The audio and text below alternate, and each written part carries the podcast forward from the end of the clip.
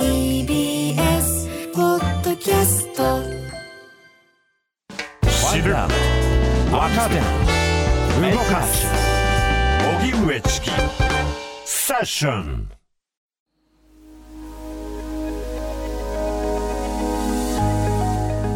非行少年たちにとっての闇バイトの現実。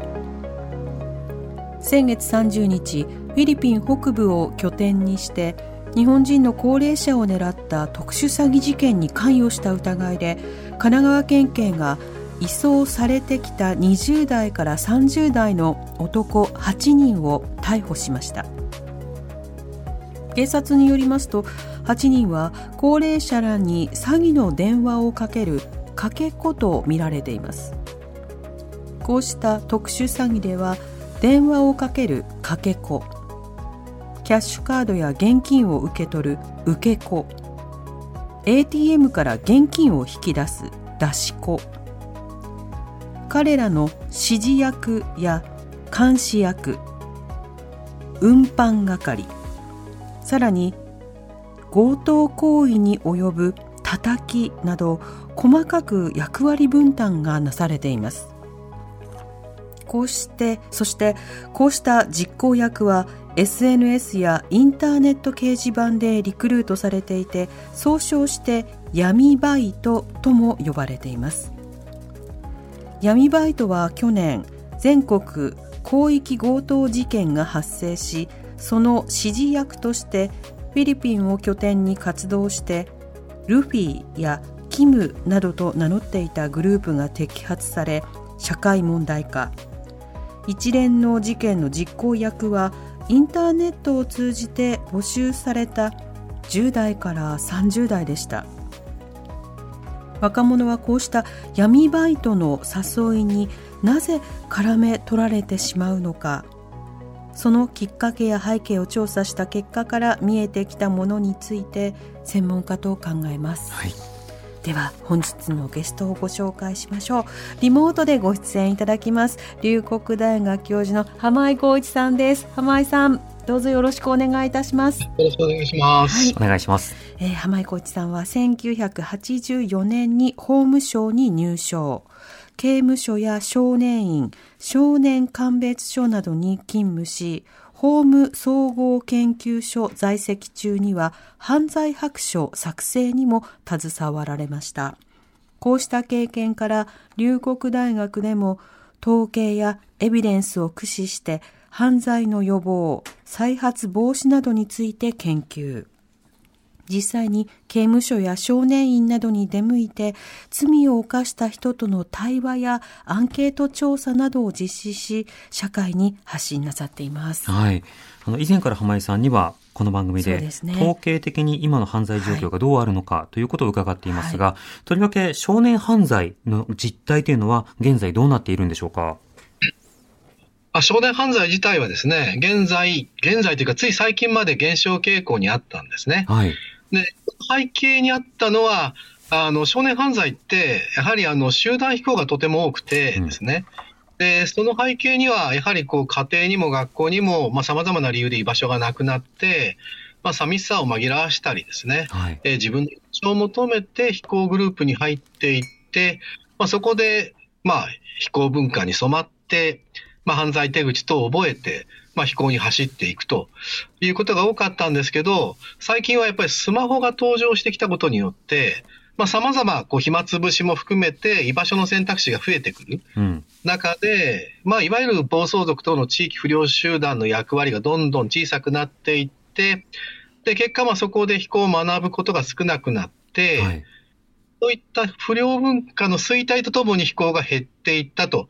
いう現象が見られるんですが、うん、最近若干これにこう違う傾向も見られるようになってきたということです。うんうん、なるほど。もともとあの少年犯罪全般の中では減少傾向が続いていて、あのそうした中でこの飛行というものについても、まあ、集団飛行、まあ、グループに入ることによって、まあ、飛行にこう染まっていくという、まあ、そうした経路があったものが徐々にこう減っていった。これあの日本だけではなくて、海外でもスマートフォンの登場時期などによって、この飛行というものの減少というのが始まっているということをあの指摘されていますが、この点はいかがでしょうか？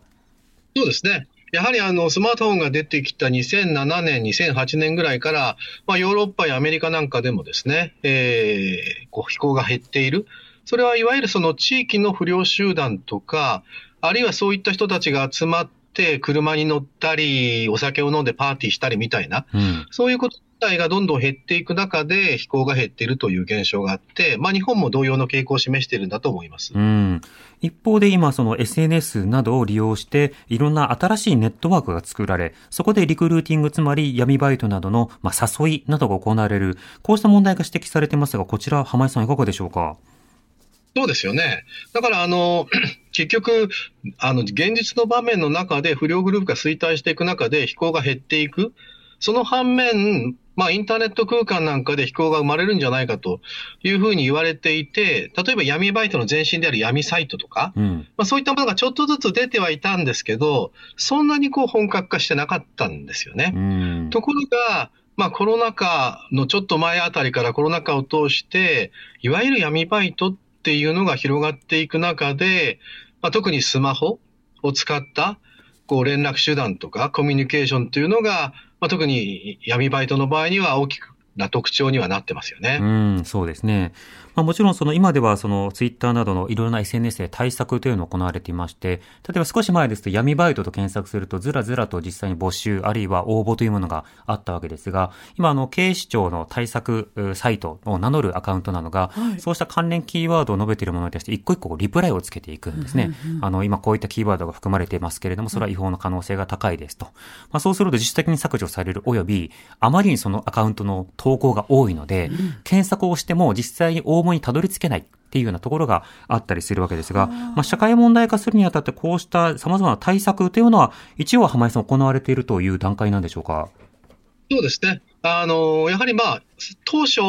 実際の闇バイト自体は、あの、通常の SNS とは違うアプリを使ったりするんですけど、うん、最初にこうリクルートかけていくところは、ツイッター、もう今の X ですよね。はい、なんかをってるところがあり、まあ、そこにこう警察が手を打っていくっていうのは一定の効果があると思いますよ。うん、なるほど。ただそこから様々にそのアクセスが困難なダークウェブであるとか個人的な DM のやり取りになってくると、なかなか補足が難しくなる。この点なども含めて、浜井さんが今回闇バイトについて調査を行っているということを伺いました。今回行っている調査というのはどういったものなんでしょうか？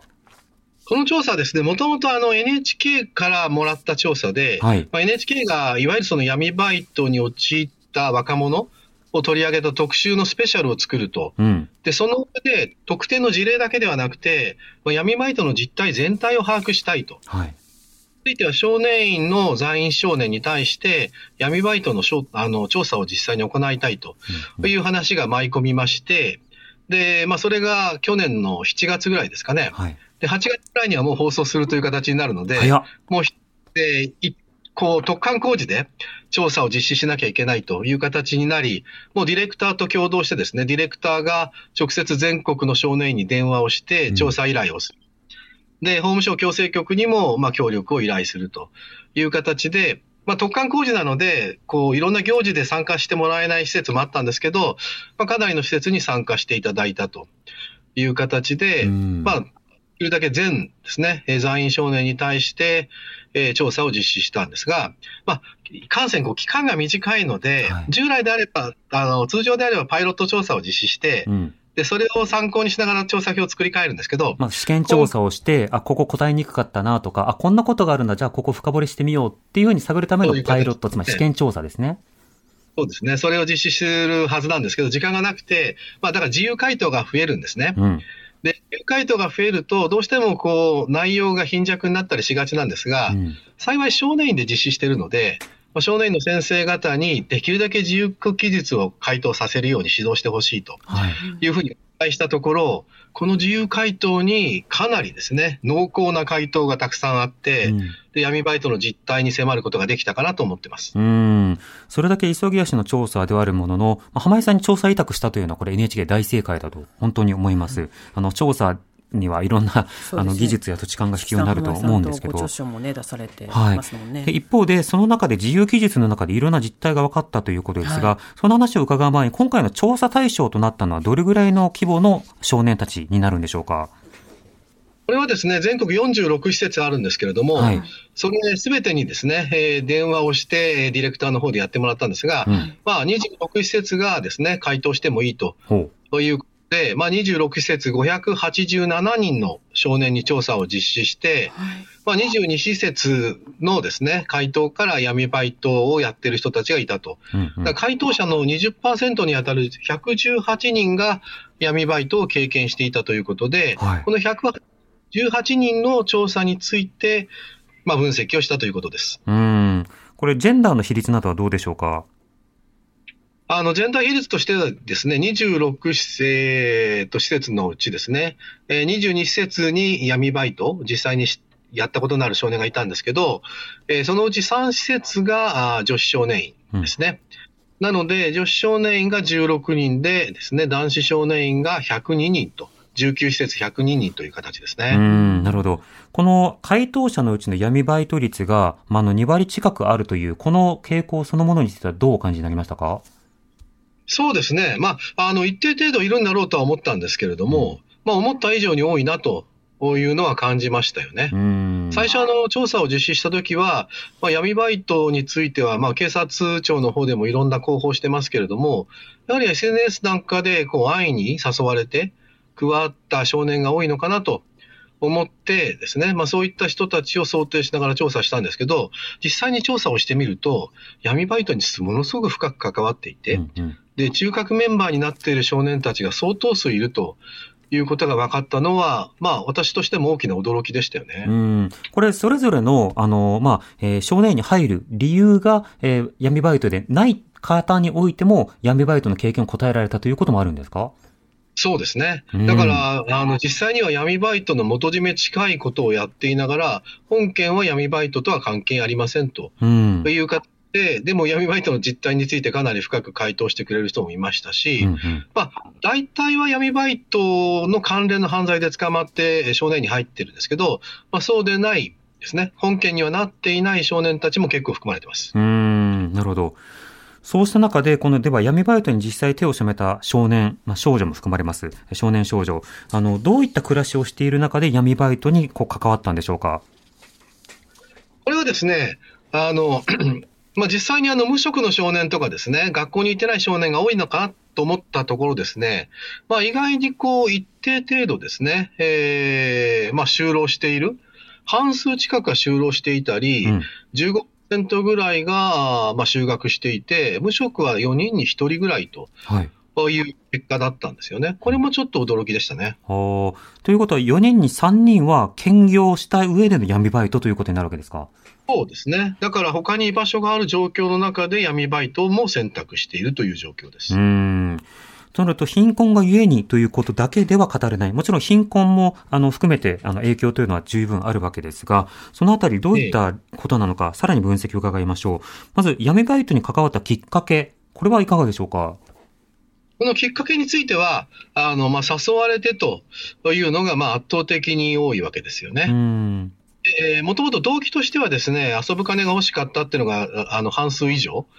になるですけど、ただ闇バイトっていうことに関して、まあ、ほとんどの非行少年は、それが犯罪に当たるということを認識してますので、うん、やばいことであると。いうことは認識しているんだけれどもですね、何度も何度もしつこく、なんですかね、こう頼まれる中で、まあ、例えばですね、えー、捕まらないから、周りは全然捕まってないから、大金が手に入るからということを、まあ、しきりに言われて、ある種、こう、根負けして、えー、加わってるというケースも多いですよね。うん。となると、いきなりその DM が来るというよりは、すでにやっている人などから、こう、誘われて、仲間にこう、入れられるっていうことが結構多いわけですか？そうですね。まあ、特にあの、この、まあ、サンプルとして、えー、少年院に入っている少年たちということになるので、うん、まあ、ある程度非行性が進んでいる子たちになりますから、そうした子たちの場合には、あ SNS で誘われるというよりは、実際に先輩とか、えー、友達とか、そういう、こう、いわゆる地域不良集団の名残っていうんですかね、半グレ集団との関わりの中で誘われている子が、まあ大半を占めてます。うん、なるほど。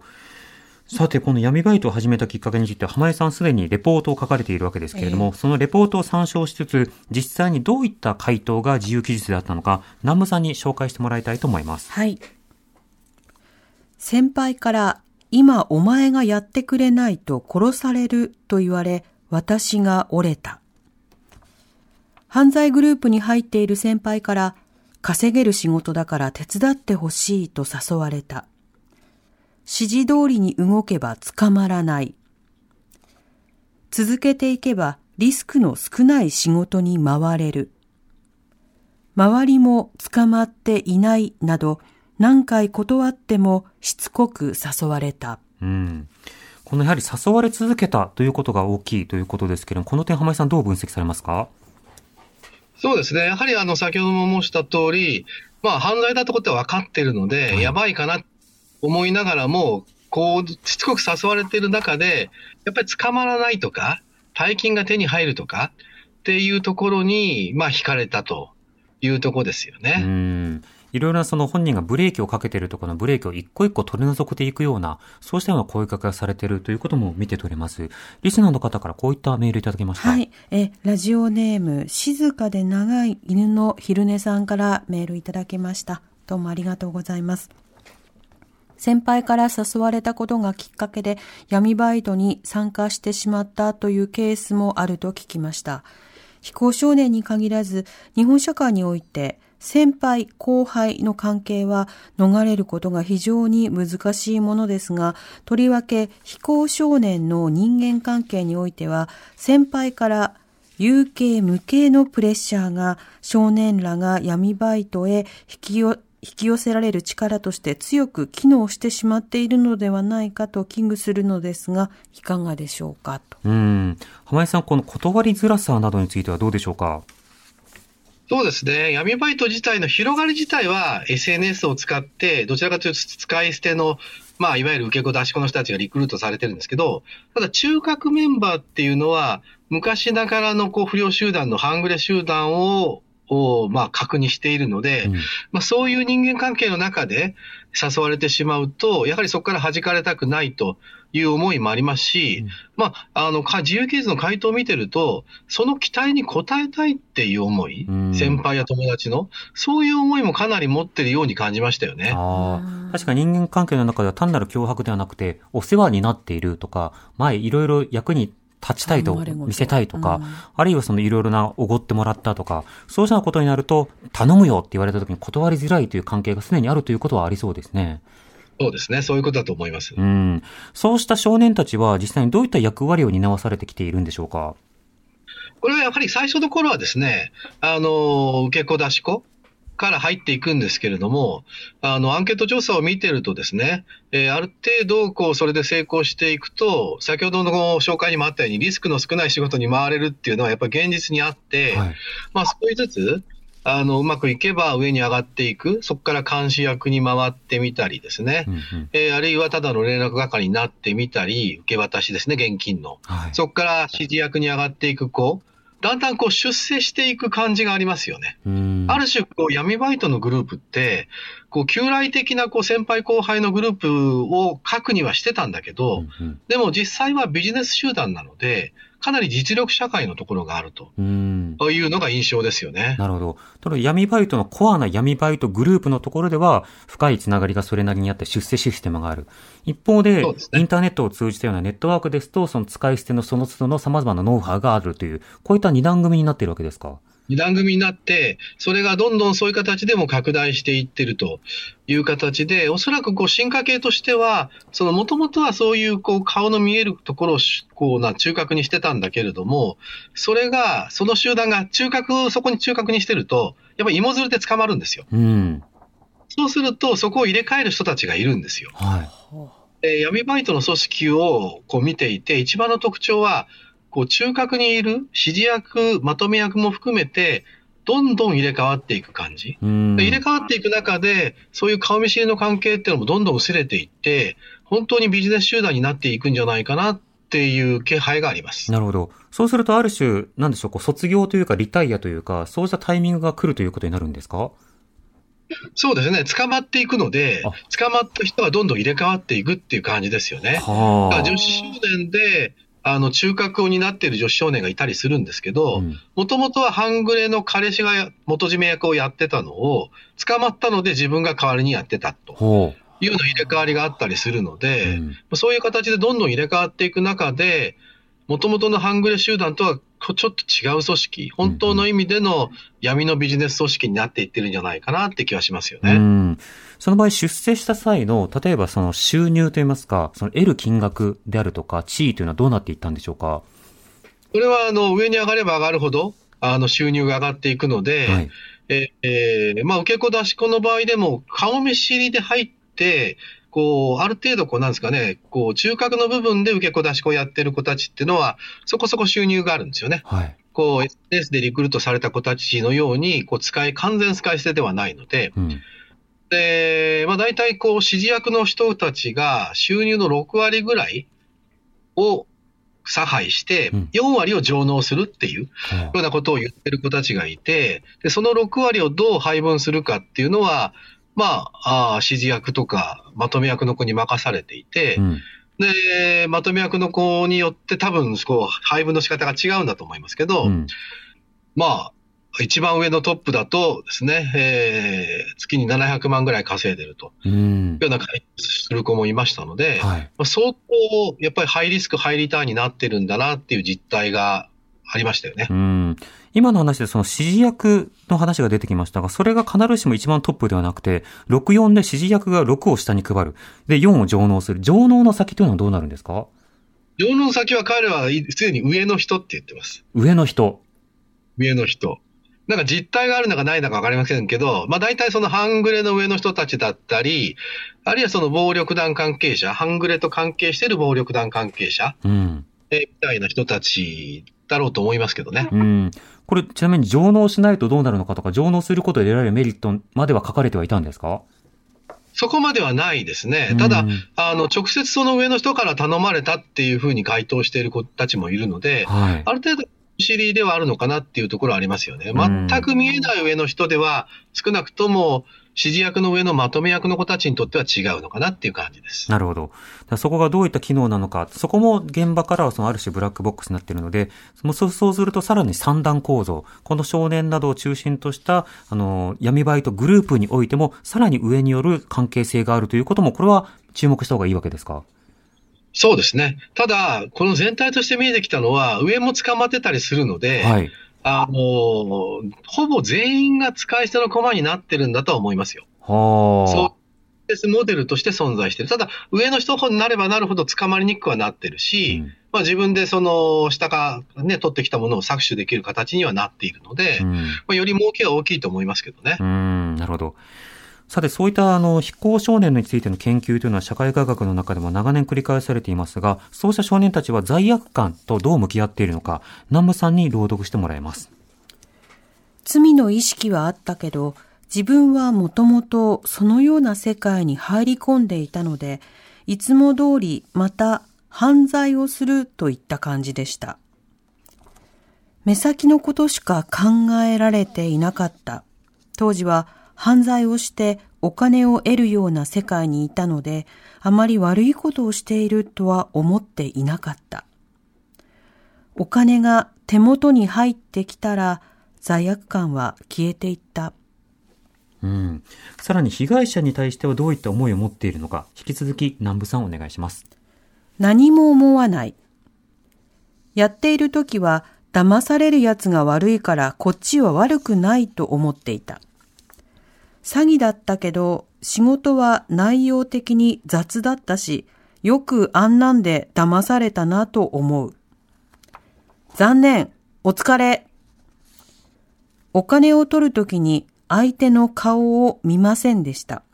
家に帰ってきてからも一人でいられなくて、毎日帰ってきてから友達と遊んでいたんですが、友達を見ていると自分が犯罪者なんだと心の中で思ってしまい苦しい。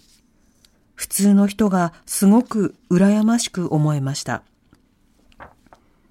被害者に会った時や被害者が嬉しそうに孫や子供の話をしていた時には罪悪感を感じた。はい。浜井さん、この罪悪感や被害者への向き合いについての回答、どういうふうにご覧になりますか？これはあの、やはり被害者の意識については最後に紹介してもらったように、あの、受け子の子ですよね。受け子の子で、被害者と直接こう家族のことを話したりする機会があった子たちは、まあ、総じて罪悪感を感じてます。うん、悪いことしてるなっていう感じを持ってますけど、それ以外の監視役、それから出し子、うん、えー、運搬役、指示役の人たちは、まあ、全くこう罪悪感を持ってないっていうんですかね、もう完全に分業体制になっていて、相互に顔の見えない関係で分業しているので、指示された通り動くだけ、自分で主体的に動く部分がほぼないんですよ。なので、罪悪感を感じる機会もほぼないっていう状況の中で、大金が入ると、もうそれだけに目がいってしまうっていう感じなのかなっていうのが印象ですよね。うん、なるほど。また、あの、伝統的にこういった飛行研究の中では、あの、様々な当事者たちは、まあ、気分をこう、中和すると。要は罪悪感にこう、さらされてると、どんな人でも、あの、辛い自己否定になってしまうので、いや、これは相手が悪いんだとか、相手の頭が悪かったんだ、相手の運が悪かったんだ、いや、これをやらなくてはいけなかったんだという格好で、自己肯定するようなことというのがあったりしますが、これらの分析などについては、どうでしょうか？そうですね。まあ、回答の中にもですね、えー、こんなことで騙されるのが悪いっていう回答は複数ありましたので、はい、まあ、そういう形で中和してるっていうのはあるんだと思いますけど、うん、でも、先ほど申したように、まあ、そもそもものすごく分業されていて、うん、自分が何をしているのかっていうことをちゃんと理解していないから、うんうん、罪悪感を持つ機会もあんまりないっていう実態があるのかなっていう気はしましたよね。中和するほどの自覚をする、そういった時間、タイミングすらないようにシステマティックに作られているというわけですか？で、お金だけが手に入ってくる。うん。言われをやればお金が手に入るっていう。だからそんな感じになってますよね。なるほど。あじゃあ、ここの場所に携帯置いといて、半日後に取りに来て、はい、そしたらその時もう20万入ってます。みたいな、そうした分業になってるわけですね。そうですね。うん。では、こういった実際に闇バイトを経験したときに感じるのは、えー、感情の変化だけではなくて、金銭感覚も変化をすると指摘されています。えー、浜井さんの調査に対して少年たちの回答、どういったものだったのか、南部さんお願いします。金銭感覚がめっちゃ変わりました。大金を簡単に手にして、金銭感覚が狂った。まともに働くことが馬鹿らしくなっていた。お金の稼ぎ方について、前は月2万円でめっちゃ稼げたと思ったけど、闇バイトを始めて汗水流してたった2万円は馬鹿らしくなった。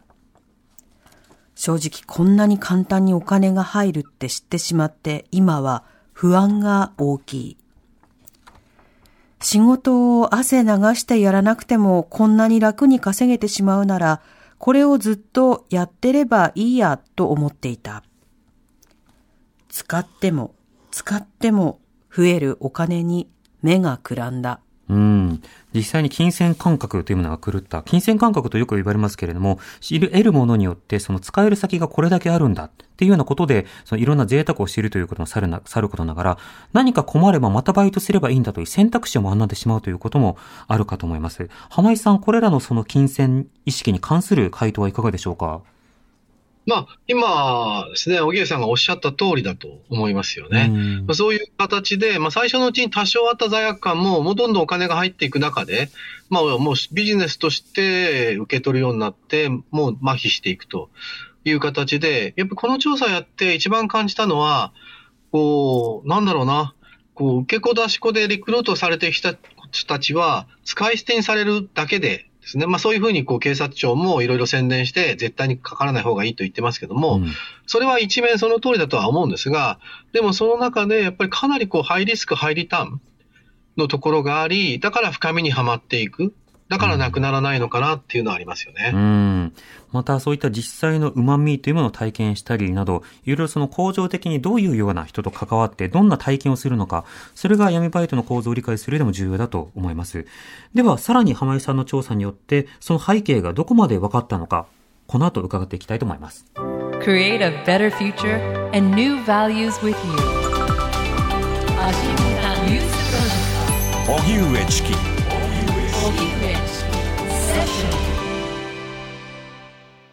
TBS ラジオキーステーションに生放送でお送りしてます発信型ニュースプロジェクト、荻上チキセッション。今日の特集は、非行少年たちにとっての闇バイトの現実。龍谷大学教授で浜井光一さん、龍谷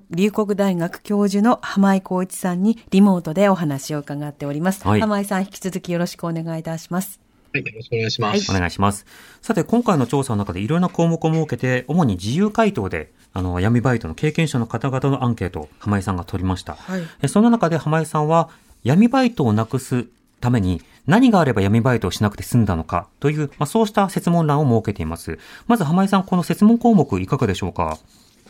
これはですね、もともとは、まあ、闇バイトに入っていく動機とか要因とか、その背景、個人的、あるいは家族、社会的な背景がそこに出てくるのかなということで設けた設問なんですけど、うん、でも実際その回答を読んでみると、この想定した回答とはかなり違っていて、まあ、闇バイトがなくならない原因として、例えば政治が悪いとか、こう、まあ、労働環境が悪いとか、まあ、そういった指摘がかなり出てくるんですよね。うん、だから、ある、ある意味、こう、闇バイトの中核で指示役とかをやってる子たちというのは、こう社会全体見渡していて、で、その中で、このまままた真面目に働いていても、なかなかこう自分たちの生活は楽にならないと。で、自分たちは搾取される一方なので、うん、それぐらいだったら、搾取する側に回った方がいいんじゃないかっていうことで、こう、あえてハイリスク、ハイリターンを選んでいる。っていう現実がやはりあるのかなっていう気がします。まあ、理由として、こう、挙げてる少年たちも複数いましたし、まあ、実際に最近では、特に SNS で誘われている人たち、どういう人を誘うのかっていうことに関して、まあ、中高年の人たちもターゲットになっていて、受け子出し子ですよね。で、やっぱり借金を抱えている人をターゲットにするっていうふうに彼らも言っているので、うん、った背景があるのかなっていうのが、この説問から見えてきましたよね。ああ、なるほど。いろいろなその仕方で、こういった闇バイトにたどり着いた、あどりたどり着かざるを得なかった人が、今度は生活困窮者であるとか、あるいはその貧困の状態にある中高年などをターゲットにこう誘っていくっていう、こうした仕方で広がっていくわけですか？うん。だからある意味ですね、あの、そういった、このある種、こう、まあ、社会的な弱者という言い方をしていいのかどうかわかりませんけれども、まあ、え、こう、虐げられているというか、搾取される側にいる人たちが、まあ、その、こう、逆にこう搾取される側にいた人たちを誘い込んで、そこから搾取するみたいな現象が見られていて、実はこの闇バイトって中国でも同じような現象が今問題になっていて、うん、えー、龍谷大学に中国からの留学生がいるんですけど、はい、これを研究していて、で中国では、その、まあ地方部と都市部のこう経済格差がすごくて、地方から都市部に流れてきて、で、その格差の中であえいでる人たちをターゲットにして、で、彼らを闇バイトの手先に使っていく。ただ日本と同じように、闇バイト自体は一つのビジネスモデルなので、彼らの中に自分たちで闇バイトを新たに作り上げる連中がいる。うん、で、その人たちは、自分た、もともと自分たちがそういう立場であったにもかかわらず、地方から出てくる人たちを逆に搾取する側に回っているという現実があるっていうふうな研究を最近していて、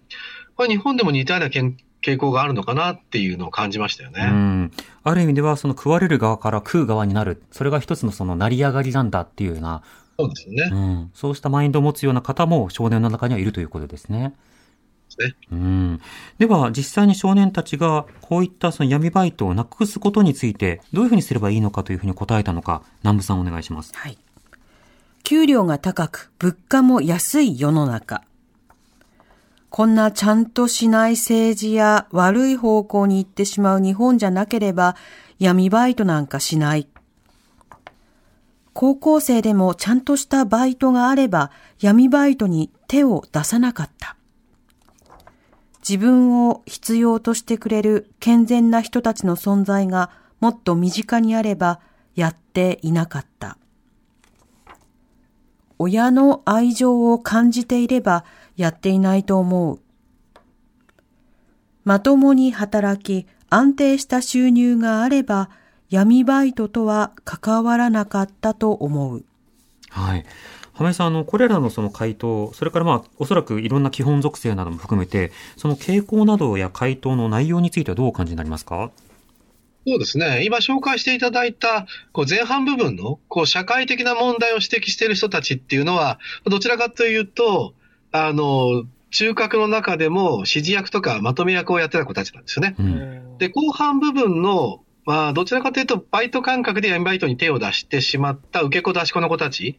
が後半部分の回答で、まあ、こんなものに手を出して失敗したなっていうふうに思ってる子たちで、あんまりこう、ハイリスク入りたいになってない子たちですよね。立場によって、こう、感じ方がかなり違っているというところがありますけれども、まあ、いずれにして闇バイトに普通の子でも手を出すっていう報道が結構ありますけど、はい、まあ、少なくともですね、現状にこのすごく満足して、やりがいを感じている子たちが闇バイトに入っていくことは多分ないと思います。何らかの形でですね、やっぱりこう、現状が満たされない状況の中で闇バイトに手を出しているっていう感じですよね。うんこれ、あの、実際にこうしたようなその反応などを見ると、いやいや、社会のせいにするな。自分たちが犯罪で、むしろ人を騙してるんだから反省してないじゃないか。こういった反応というのは来るかと思いますが、この点、浜井さんいかがでしょうか？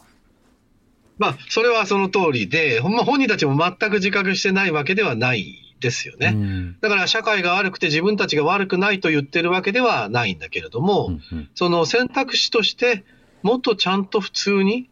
こう、将来を見通せるような仕事に就けるのであれば、こんな仕事はしてないよねっていう実感を持ってるということで、まあ、社会が悪いから自分たちはこうなったっていう回答では必ずしもないということですかね。うん、なるほど。また先ほどあの浜井さんが弱者と言っていいのかどうかということで、まあ一旦保留をしましたけれども、うん、今のこの社会が悪いというその回答は、実際に社会が悪いというような回、あの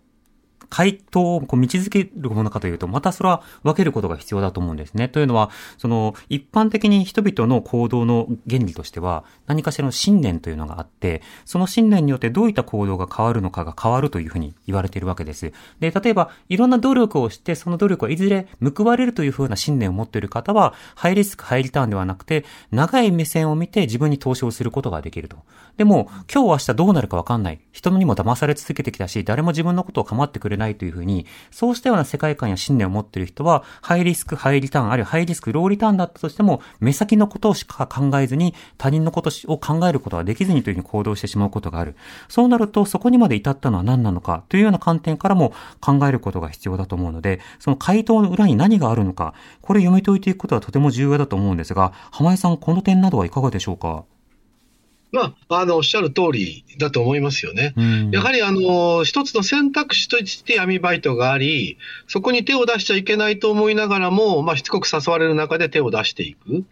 その中に、なんだろうな、その、それを選択したっていうところは、だから他の飛行のように、こう、やむを得ずやってしまいましたみたいな形、はい、もなくて、ある種、こう、社会の中で自分たちの目の前にある選択肢として、犯罪であり、リスクもあると。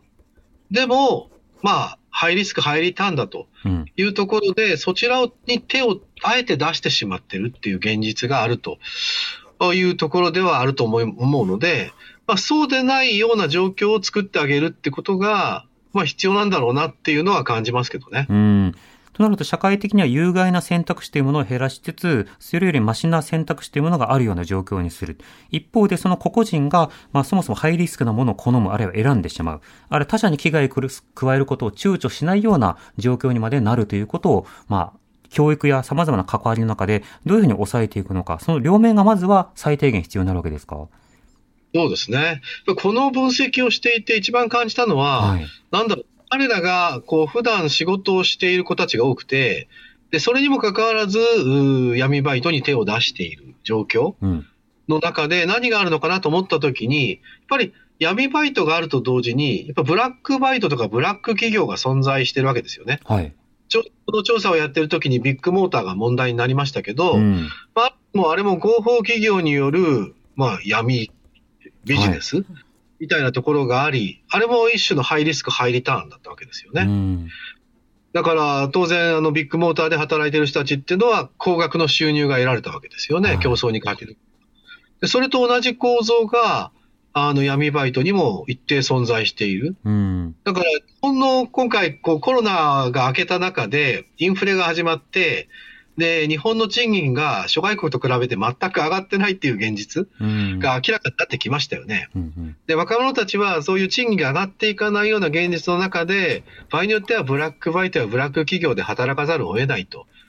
いう状況の中で、うん、なんだろうな、将来に対して、こう、それが自分にとってそのいい未来を提示してくれる選択肢であれば、そこからあえて闇バイトには行かないと思うんですけど、えー、そ闇バイトに手を出してしまう、ハイリスク、ハイリターンであるにもかかわらずそっちへ行ってしまっているっていう現実。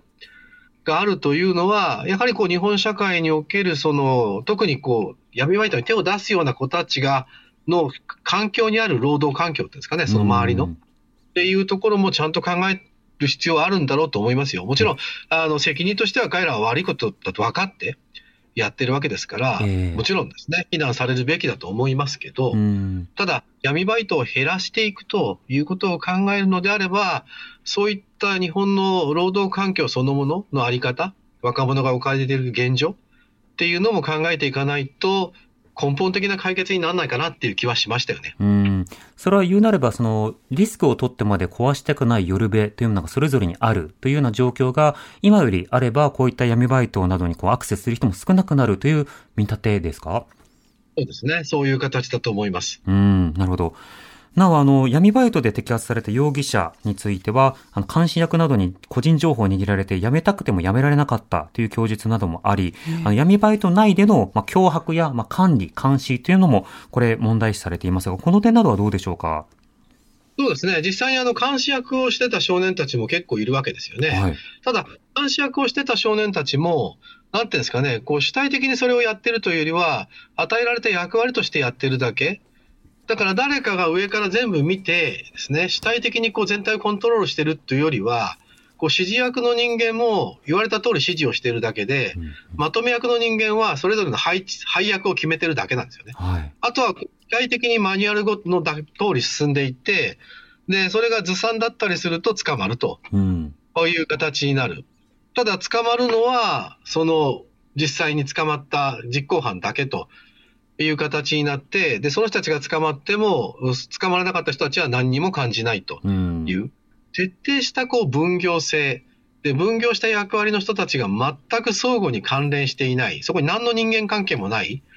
っていうのが、まあ大きな特徴になってるんだと思いますよね。うんその上で、なおかつ、そうした末端の人が、まあ、前科がつくということになると、その今以上に、また、あの、満足できないような、例えば就業状況になってしまったり、働き口が見つかりにくいなど、ハンデをさらに背負うということになりますよね。ね。だから結局、あの、回答の中にも、やっぱ闇バイトから、これをきっかけに辞めたいと思っていても、まあ、自信がない、場合によっては戻るかもしれないっていうふうに感じている子たちもたくさんいて、うん、で、それはやっぱりまあ、実際にこう、少年院を出た後に、えー、彼らが置かれた状況が、まあそういう状況になってしまえば、闇バイトっていう選択肢にまた再び戻っていくってことはあり得るんだろうなという気がしますよね。うん。これあの、実際に犯罪白書その他の研究でも、その犯罪を繰り返す一つのきっかけとして大きいものというものは、やはりかつてのコミュニティやグループに再びこう、入るとあるいはそこからまた連絡が来た時というふうにも答えられる割合が高いわけですけれども、今、あの、SNS などでね、例えばブロックすれば連絡が立つことができる一方で、あの、そうしたような形で繋がりやすくもあるという状況もあったりする。ただ一方で、それとは違うコミュニティでより健全なところにたどり着けば、あの、リスキーな行動はもうしないということで、関係を立ち続けることもできるかもしれないが、また脅迫などがやってくると戻されるかもしれない。この現状というのはいかがでしょうか？そうですね。えー、まさにその通りで、やっぱり日本はどうしても一旦少年院から出てしまうと、再犯するときって、えー、孤立して、で、彼らも、こう、昔の仲間に戻ってしまったら再犯するとさ散々言われてますし、本人たちもそう思ってるので、うん、できるだけ昔の仲間との関係性を切ろうと。今言われたようにブロックしていくと SNS を。はい、ただ、そうしてしまうと、他にこう友達がいなくなるんですよね。うん、でどんどん孤立感を深めていくで、どうしようもなくなってしまうと、やっぱり昔の仲間に手を出して、っていうかな、戻ってしまって、えー、元の木阿弥になってしまうっていうところが多いので、まあ、やっぱり先ほど申したように、闇バイトは一つの選択肢としてそこに存在しているので、まあ、それ以外の選択肢をいかに作ってあげられるのかっていうのが、まあ、大きな鍵ですよね。うんそうすると、例えば出所後ですと、その保護観察というものがありますが、あの、これもまた保護観察の期間が終わると再犯のリスクが高まるということも言われている。でもこれは保護観察を一生しろというよりは、保護観察などが担っているような、ある種、周辺の見守りや関わりの役割というものを、犯罪を行う前から全ての人たちにこう、どう提供するのか、こういった政策というものなのが一つの課題になるかと思いますが、浜井さんどう見てますか？ですよね。まあ、保護観察が果たせる役割っていうのは、ある種の緊張感をこう、出印を持たせるぐらい。で、実際には法観察期間中にどこへどう繋がっていくのか。うん、まあ、就労につながって、その就労がやりがいのある仕事になるというのがまあ一番なんですけど、ですね。で、そうならなかった時には、まあやっぱり戻ってしまうというところで、どれだけこう健全なこの社会でちゃんと生きていきたいっていう選択肢を、こう彼らの目の前に用意してあげられるかどうかです。そこが一番大きいと思いますよね。選択肢が多ければ多いほど立ち直るチャンスは増えると思いますし、まあいい選択肢がなければ闇バイトに戻っていくんだろうという気がします。うんこれはその格差の増大であるとか、その他の議論でもよく言われますが、そのコミットする価値がある社会、つまり参加し続けてルールを守る価値がある社会だと思われると、逸脱行動が減るというふうに言われていますが、そうした価値を当事者たちが感じられるような状況に果たしてなれるかどうか、そういったような選択肢がこの社会にどこまであるのだろうか、その本人との様々な聞き取りや、あるいはその訓練や教育なども重ねて、そうしたような整備も行っていくことが必要になるんでしょうか？まあ、あの、その通りだと思いますね。はい。なるほど。今、あの、こういった犯罪の議論をすると、まあ、個人の責任に加えて厳罰化の議論も出てきますが、こうした議論などについてはいかがですか、まあ、闇バイトの今言ったような背景を考えるとですね、まあ、厳罰化で防げるようなものではないとは思いますよね。ただ、ハイリスク、ハイリターンのビジネスなので、捕まるリスクが増えていけば、やはり手を出さない子は増えるんだろうなと、いう気がしますけれども、うんうんまあ、先ほど来言ってるように、こう、もともと半グレを中核として広がっている組織ですけど、どんどんどんどん文教化が進んでいて、お互いに顔の見えない関係性がこう広がっていて、で、上が捕まると入れ入れ替わって、さらにその傾向、匿名性が高まっていくので、うん、そうするとなかなか捕まるリスクが減っていき、こう、いたちごっこになっちゃうんじゃないかなっていう気がしないでもないですよね。だから、根本的なところにやっぱり手を入れていく。ことも同時に必要だと思いますよ。もちろん対策をしていく、まあ、被害者、被害に遭わないようにするためにはどうしたらいいか、どうやって捕まえていくのかっていうところも力を入れていくべきだと思いますけど、やっぱりまあ、闇バイトが流行っている国と社会とそうでない社会があるということを考えると、まあ、日本社会のどこかにその闇バイトを蔓延させるような要素があるわけですから、まあ、そこに対策を取っていくことも必要だろうと思いますね。もちろん治安対策で、いや、それは捕まりますよっていうような状況を作っていくことや、あの、騙される人そもそも少ないですよっていうような仕方で、リターンも少なくする。つまりその、ハイリスク、ローリターン、あるいはノーリターンという状況を作れれば、というようなことはあくまで治安的観点ですが、それ以上の、まあ、様々なメリットであるとか定着感をどういうふうに提供するのか、この多角的なアプローチが必要なので、どれか一つではないということもよくわかりますね。すねうん、はい。